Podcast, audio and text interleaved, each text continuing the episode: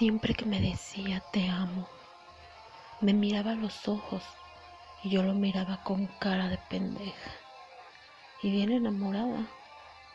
Pero con el pasar del tiempo, su indiferencia me mostró lo contrario y me seguía diciendo te amo, pero no demostraba amarme. Así que entendí que alguien puede decirte algo que suena bonito y que quieres escuchar, pero lo que te demuestran es totalmente diferente a lo que quieres vivir y a lo que te mereces.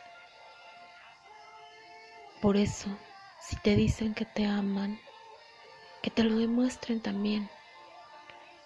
No es ser exigente, es saber que ambas van de la mano y que muchas veces las palabras son efímeras en labios mentirosos.